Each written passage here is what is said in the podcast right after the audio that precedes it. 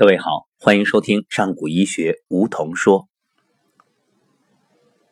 关于打坐，曾经在节目当中我们给大家分享过。正所谓久站必有功，久坐必有禅。课堂上我们都学习了混元桩，但是关于打坐，在上古医学的课堂里呢，并没有太多的去给大家讲述。那今天。我们就来聊一聊打坐这个话题。你昨晚睡得好吗？有没有饱受失眠的困扰啊？不失眠的人是很难理解那种辗转难眠、睁着眼熬到天亮的滋味的，那种苦啊，简直是欲哭无泪。不过不必焦虑，你只要拿出。四十分钟的时间，就可以把这一夜补回来。这么说，可能很多人不以为然，甚至根本不信。四十分钟补一夜的睡眠，怎么可能？好，你先试一试。当然，这四十分钟不是让你用来补觉，而是呢打坐。研究人员做过这样一个实验。就是让十位一夜未睡的受试者，分别进行打坐、阅读、聊天、睡觉等等四十分钟的时间，再对他们进行一个测试。测试什么呢？就是心理动作警觉作业。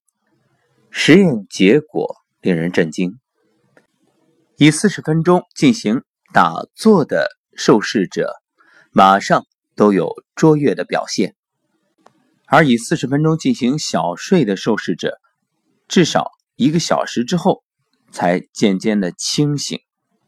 至于聊天的、阅读的，他们对于恢复精力都没有丝毫帮助。这说明冥想打坐对于大脑确实有不可思议的帮助，而且这里所说的几位打坐的测试者。其实他们还真没有过打坐的经验，这也说明一点：关于打坐有没有经验并不重要。根据科学家的测定，人的大脑的活动有几种不同类型：八到十三赫兹是阿尔法波，十四到二十五赫兹是贝塔波，四到七赫兹是西塔波，一到三赫兹是德尔塔波。当大脑处于紧张、情绪激动或者亢奋时，往往出现的是贝塔波；当处于安静、休息、清醒状态下的时候，脑中会出现阿尔法波；而在极度疲劳或者熟睡的时候，大脑出现的是德尔塔波。成年人受到挫折、抑郁以及精神病患者，还有少年儿童，一般大脑中出现的是西塔波。测试人员对修炼者在做松静时的脑电波测试发现，人体打坐虚静的时候，头部前额区和中心区的阿尔法波强度会大幅增加，频率由二十赫兹以上减慢到八至九赫兹。原来主要分布在大脑后枕部的阿尔法波节律逐渐向前额部位转移，其强度增高了百分之五百左右，而神经细胞的电活动高度有序化，同时发生变动，其程度是平时的四到五倍。说到这儿，各位已经理解了打坐的好处。即便你不会打坐。你就静坐，让自己完全放松，不起任何的念头，就什么都不想，发呆。那么，只要每天能够两次以上，每次二十分钟，那就可以有效的预防和治疗心血管疾病。有一项实验也表明，只要能够静坐五到十分钟，大脑的耗氧量就会降低百分之十七。而这个数值呢，就相当于深睡七小时之后的变化。同时，血液中被称为疲劳素的乳酸浓度也能够有所下降。各位有没有觉着这是一个非常棒的提醒呢？所以，不管你此刻是健康的还是身患疾病的，让自己静下来。说到这儿，我忽然联想到，为什么刘星老师会进行化疗？实际上，看上去只是简单的几句话，却打开了很多病人的心锁，让他们的心门得以开放，让自己真正把内心深处的那种压力、焦虑、所有负面情绪释放出去。其实呢，也等于是降低了大脑的耗氧量，不再思虑，不再忧愁。那。随之，身体就发生了一系列的改变。所以，你以为只是说两句话那么简单啊？实际上，这就是治病。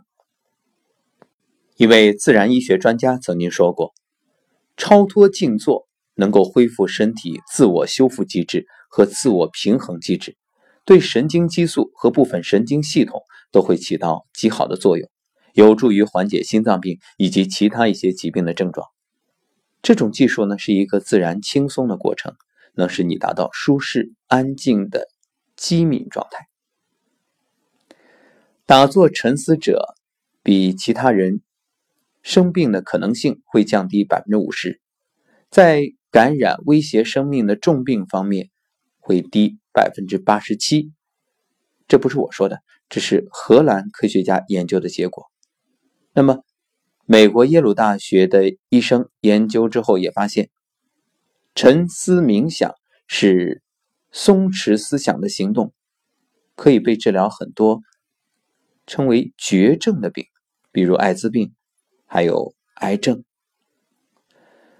那么静坐时，大脑出现的大量阿尔法波，可以非常明显的促进一种荷尔蒙激素的增长，从而呢使血管扩大，血液畅通。使人体机构组织细胞进行新陈代谢不可缺少的物质三磷酸腺苷明显增高，这就大大的增加了人体的免疫功能。所以各位，免疫功能提升根本无需外求，你不必去买昂贵的药物注射到体内，你只要静坐就好了。这不由让我想到了那样一个小小的。